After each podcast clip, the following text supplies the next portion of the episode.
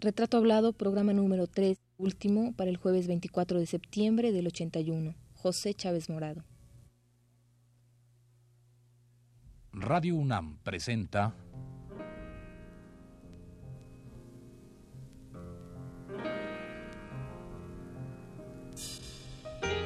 Retrato Hablado. José Chávez Morado.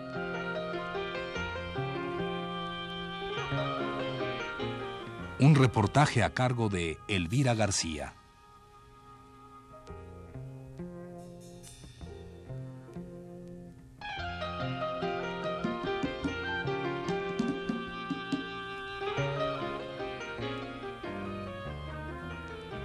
José Chávez Morado, a quien se le otorgara en 1974 el Premio Nacional de Artes, ha unido siempre su actividad de pintor, maestro, escultor y dibujante con la de hombre militante y luchador perenne por las causas justas del artista y del ser humano.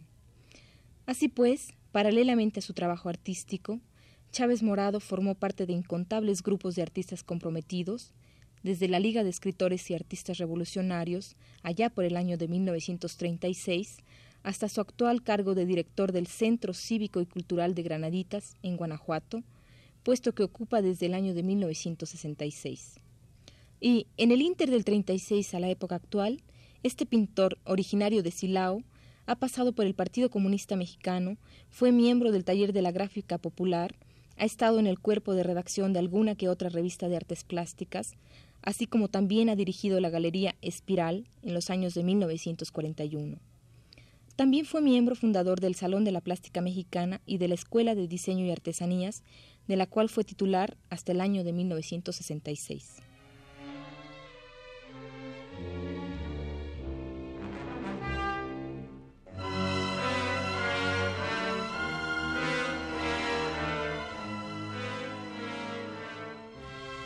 En fin, que el currículum de José Chávez Morado es, en cierta forma, impresionante y difícil de abordar aquí, punto por punto. Bástenos, por lo pronto, hablar en este espacio de los puntos más fundamentales de su obra artística. Uno de ellos es, sin duda, la realización del mural La abolición de la esclavitud por don Miguel Hidalgo y Costilla, obra monumental que ha de iniciar casi a fines de 1954 y finalizará el 16 de septiembre de 1955. Sobre esta obra, una de las más determinantes para la carrera de Chávez Morado, el crítico Luis Cardosa y Aragón ha escrito Este mural es una obra vivida, sentida. Pintar en la escalera de honor de este altar cívico de México no podía ser una obra más, sino una afirmación artística que conjugara los requerimientos nacionales y los más íntimos del pintor.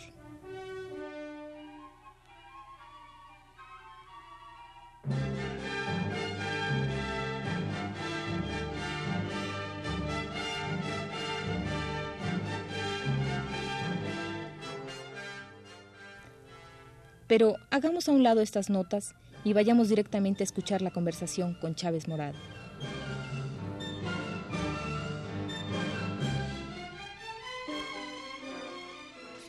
¿Hasta qué punto, cuando usted hace mural, que es el 36, creo que es el 36 el primero que hace en Jalapa, ¿verdad? Y después hay otro en cincuenta y tantos. ¿Todavía le parecía que era vigente el mensaje o, la, premisa del, del muralismo? Mire, eh, el mural siempre es, no, pierde vigencia. Lo que puede perder vigencia es la forma como se realiza el mural. Y yo, yo este, lo he discutido hace poco porque lo que estoy haciendo, por ejemplo, en esta, en, la Cámara de Diputados actual, es llevar al, al mural en bronce la gráfica la gráfica que surge de toda la corriente que, se llama de la escuela mexicana. Bueno, pero es que alguna gente piensa que ya hay este acta de función de, de, una forma de expresarse. No, yo no creo que exista esa cosa así.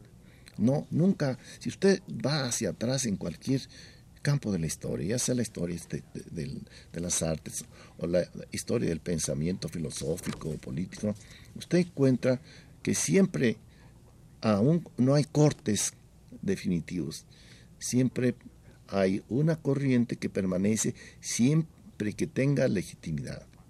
Es decir, las modas, lo superficial, lo que no es propio, lo que es prestado, pues se, se marchita. Pero el muralismo no es una cosa que, que se adquirió de algo de afuera. Toda esa, toda esa tendencia, que lo mismo puede ser en mural o escultura o pintura o grabado, pero que tiene esa tendencia de buscar nuestra fisonomía, nuestra fisonomía política, cultural, en las distintas formas de expresarse, porque no hay tal academia, usted puede encontrar que Orozco y Siqueiros o Diego o Charlot o Méndez o muchas gentes tenían distintas y muy opuestas formas de expresarse. Lo único que era un denominador común es esa búsqueda de lo, de lo interior y exterior de, del medio político, físico, social, cultural que ha creado este país con siglos y que viene desde muy atrás. Eso no se puede romper. Lo que pasa es que a veces se superpone una otra nueva tendencia encima que brilla, que lo domina y que si es buena acaba por integrarse con las raíces. Pero si no es así, si es una cosa pasajera, se va. Y esa otra corriente que siempre viene desde la India aparece un poco en la colonia.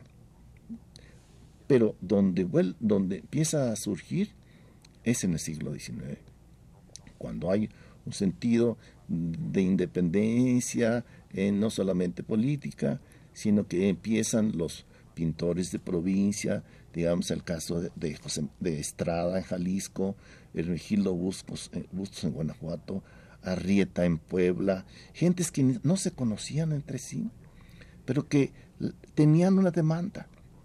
Una persona cercana les pedía un retrato y esa persona lo podía hacer ya en ese tiempo no solo no tenía que ser forzosamente blanco como en la colonia Hermenegildo Bustos pintó a todos sus compatriotas o todos sus conciudadanos y usted encuentra allí una, un corte de toda una sociedad hay incluso la obra de los extranjeros que llegaron a México y comenzaron a descubrir a México los ojos de uno tenemos a Rogendas Egerton a, a, a muchas gentes que comenzaron a ayudarnos a, mirar a México.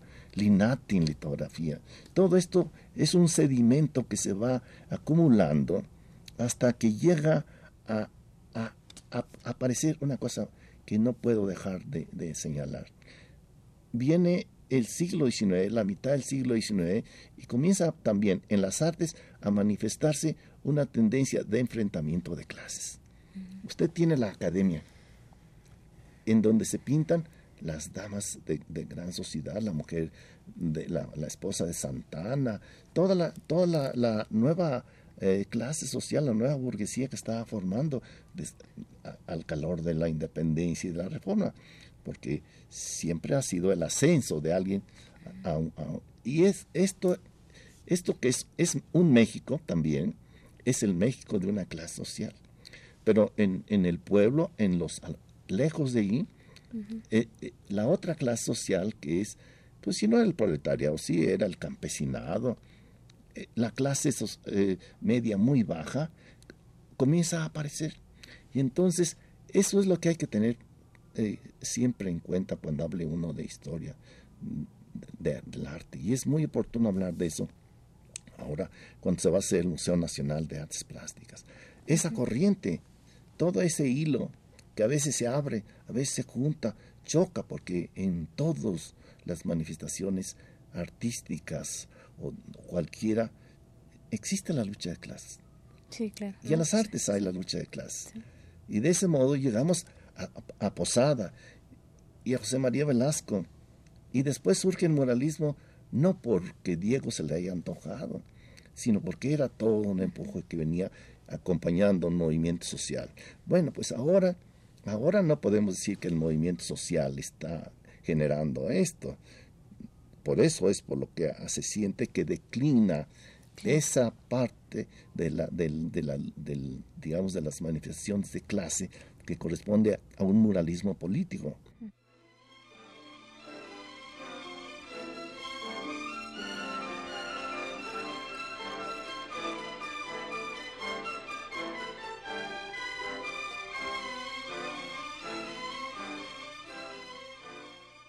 A pesar de que se dice que el último de los grandes muralistas murió en la persona de David Alfaro Siqueiros, si revisamos detenidamente la obra de Chávez Morado, no podremos menos que considerar que él también ha seguido, a lo largo de su carrera, la tendencia muralista que aprendiera de sus maestros.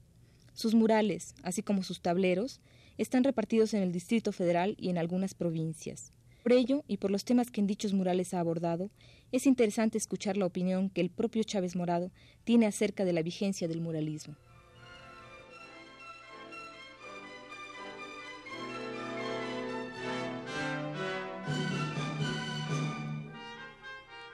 El muralismo, el grabado, todo tiene validez. Todo tiene validez, siempre que corresponda a determinada y muy auténtica necesidad del, artista. Yo no creo que una cosa invalida a la otra. Es, por ejemplo, la, abstracción o el geometrismo. Algunos piensan que, que, uno debe de destruir lo otro. Si usted va a la historia del arte, a la nuestra, usted se encuentra un mitla decorada abstractamente. Si usted va a, con los mayas, también se puede encontrar ciertas formas geométricas, pero allí mismo está la representación figurativa. En Bonampak, en los Atlantes de Tula, en todo conviven.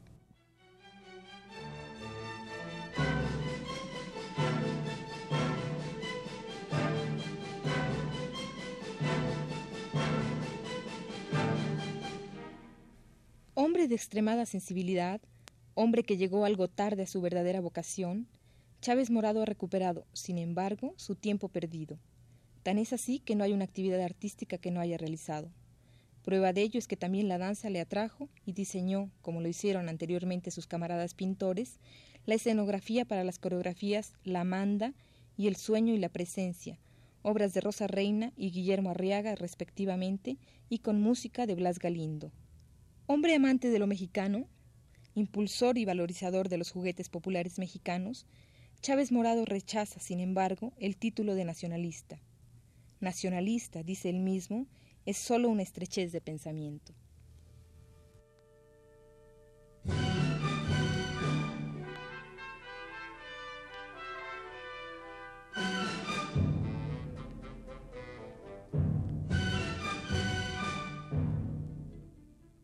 Maestro, bueno, sí, ah, siguiendo en la línea de los, de los murales, pues no podemos dejar de hablar de, del más importante. No sé, yo considero que es más importante y algunos críticos así también. No sé usted qué piense de su mural, Abolición de la Esclavitud. Sí, sí, en cuanto a obra pictórica, sí, porque yo trabajo en distintos medios, pero como pintura, creo que es la pintura que con la cual tuve mayor suerte, más eh, me, me metí dentro del, de lo que yo quise decir. Entendí también el espacio arquitectónico. Y ¿Ahí sí hay integración? Sí, sí hay integración. Es una integración de juxtaposición, porque también hay, hay dos, hay, hay, otra, hay una, hay una ah, integración de seguir la misma forma en edificios contemporáneos. Pero allí un, un edificio del siglo XIX recibió una pintura del siglo XX, con un concepto eh, muy distinto, pero que encontré la forma de, que se llevaran bien. ¿Y cómo fue eso? ¿Cómo, cómo, fue la forma o cómo la consiguió para ah, que un edificio del siglo XIX tenga una pintura del siglo XX y no rompa? Bueno, eso ya lo habían hecho los, los pintores anteriores a mí. Lo que tuve que entender es, es la geometría, la dinámica. Mire usted, los edificios hablan. Ahí, por ejemplo, en escalera hay una hermosa columna en el centro. Esa columna, cuando yo encontré la escalera vacía, la, la tuve que entender. Fue un personaje. era, esa columna habitaba ahí. Entonces tuve que hacer una, una decoración que diera vuelta a esa columna. La columna es el soporte vertical de una composición muy dinámica que, si no existiera la columna se dispararía, rompería todo aquello. Es una cosa importantísima entender el idioma de la arquitectura. Creo que lo entendí. Eh, lo dicen otras gentes también. Y el color es muy importante. Cuando uno quiere hacer dentro de un edificio X, cualquiera que sea, una violenta policromía, puede romper totalmente un, edificio. Allí hice, este, tengo partes de color este, violentas, pero los mezclé con tonos fríos. En cambio, en otros lugares puedo meter colores violentos porque, porque estoy al exterior, pero cuando está uno rodeado de canteras frías, este, todas estas cosas tiene uno que armonizar. Es muy importante entonces en la decoración de espacios arquitectónicos la dinámica propia del edificio. Debe encontrarla uno y debe de encontrar uno la prolongación de ella o la yuxtaposición de, de esa, de esa dinámica y el color también y la textura. Todo esto tiene que ser una cosa que, se, que produzca la exaltación de la arquitectura y no la destrucción.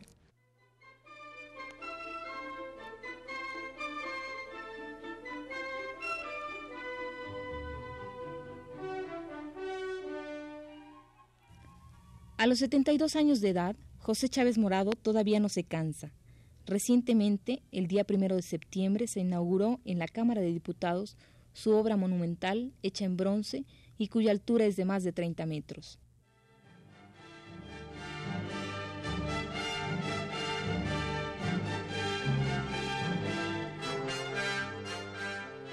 A pesar de que en alguna ocasión Chávez Morado dijera en 1975 que el muralismo ya puede considerarse como extinguido y que solo quedan por ahí algunas viejas brasas, es innegable que este pintor guanajuatense forma parte ya de la historia de la pintura mexicana y que, cuando haya que clasificar su tendencia, su estilo y su obra mayoritaria, se verá que este artista es, sin duda, un muralista 100% sin que ello demerite su trabajo al caballete, su grabado o su dibujo.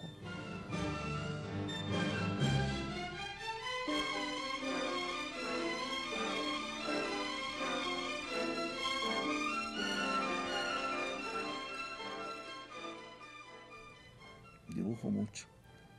Estoy siempre dibujando temas, eh, objetos, paisajes. Y actualmente, por ejemplo, dentro de noviembre voy a presentar una exposición. al mismo tiempo, este año ha sido tan, tan, tan feraz para mí que al mismo tiempo que estoy haciendo este, este, esta fachada de la Cámara de Diputados, he podido hacer 15 o más cuadros para noviembre.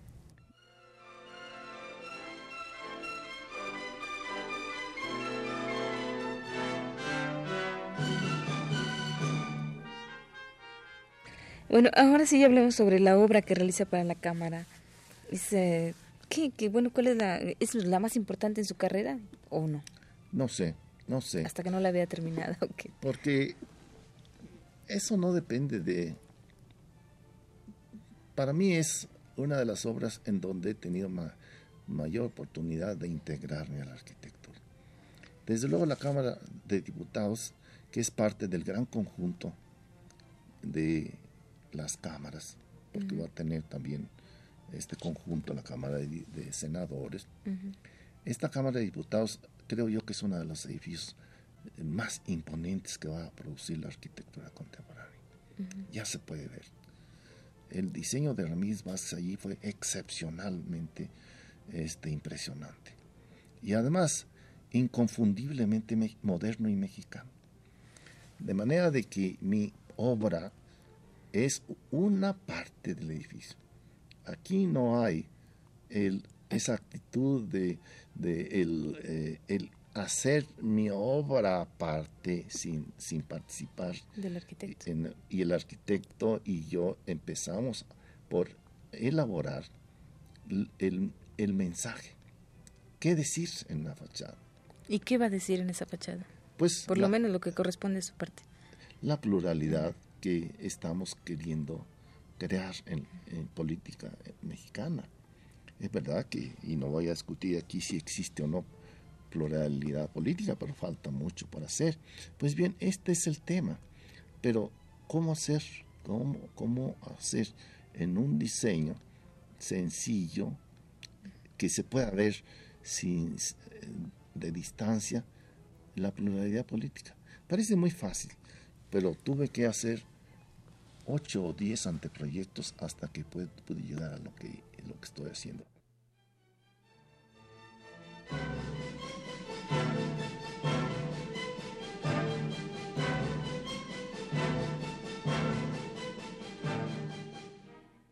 Maestro, ya estamos terminando la entrevista y yo quisiera pues uh, pedirle una especie de flashback, de recuento de pues de un hombre como usted que se inicia, que es autodidacta 100%, no porque rechace la escuela, simplemente porque no pudo vivir la situación ideal para estudiar, ¿no? Pero que llega pues no sé, hace toda una carrera pero, eh, bastante acelerada y, además eh, hasta este momento exitosa, ¿no? El hecho de que se vaya, que se esté haciendo este diseño, que se esté haciendo esta obra para la Cámara de Diputados. ¿Cómo, cómo siente usted su vida? ¿Cómo siente? ¿Siente que ha sido productiva? Desde el momento que usted sale de Silao y no sabiendo qué va a hacer en Estados Unidos, ni qué va a hacer en el DF, ni nada. Sí, creo que sí ha sido, sí, creo que he vivido plenamente esa, como dicen, la fuerza de la ignorancia, dicen los, yo no sabía lo que iba a hacer de mi vida. Y así se ha venido produciendo. Eh, se me han ofrecido oportunidades de hacer obras, muchas veces no las he buscado. He tenido muchas uh, muchos campos. Ahora no hemos hablado, pero tengo una larga carrera de, maestro, de docente. Eh, dirijo un museo. Eh, hago muchas cosas en mi vida. Llevo una vida eh, feliz con una mujer que es una gran artista, con la cual lo entiendo completamente. Tengo amigos, no muchos, porque las amistades son siempre pocas las cultivo, las cuido. y, no es tan rápida mi, mi, carrera. Piense usted que, que son muchos años de, de, batir el fierro, ¿verdad? Pero todavía a los 72 años de vida disfruto de salud, disfruto de capacidad de, trabajo eh, y, y, voy a seguir trabajando en todo lo que pueda. En unos días voy a, ir a Bulgaria, donde me piden que haga algún diseño para una obra monumental. No sé qué voy a hacer. No sé si lo voy a poder hacer allá o si lo voy a poder hacer aquí. Pero, en fin, las cosas, una produce otra y otra y otra. Lo importante es este, nunca perder uno ese contacto con las con una escala humana de vida. No crece uno un, genio incomprendido o exitoso y vanidoso. Si uno es eso, es un hombre infeliz. Y yo he tenido la fortuna de que mi pasado, mi información de adolescente, y, las gentes con quien vivo, pues me han hecho guardar mi escala.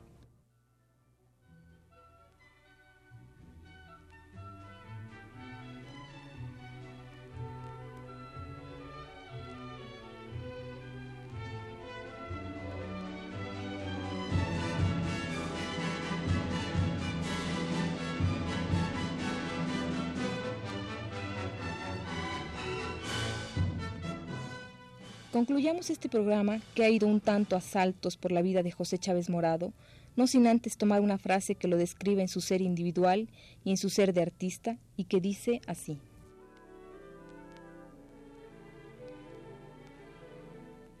Me ha tocado vivir una gran época, ardua y convulsa, dura como el odio, pero asimismo creativa y luminosa como la mañana.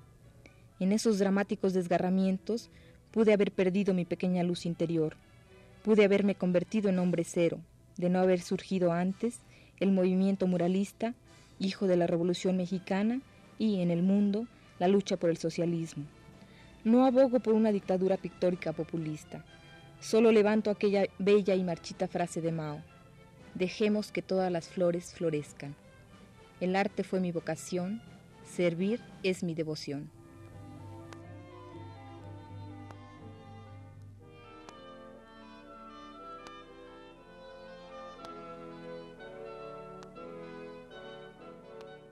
Esta fue la tercera y última parte del programa sobre José Chávez Morado.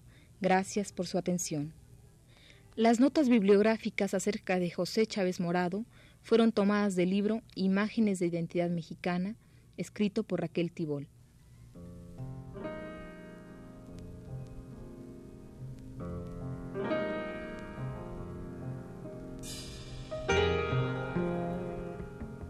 Radio UNAM presentó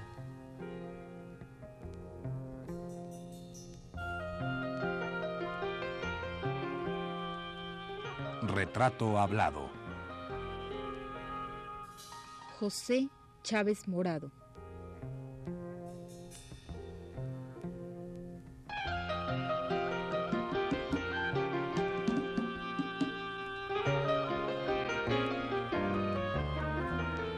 Un reportaje a cargo de Elvira García.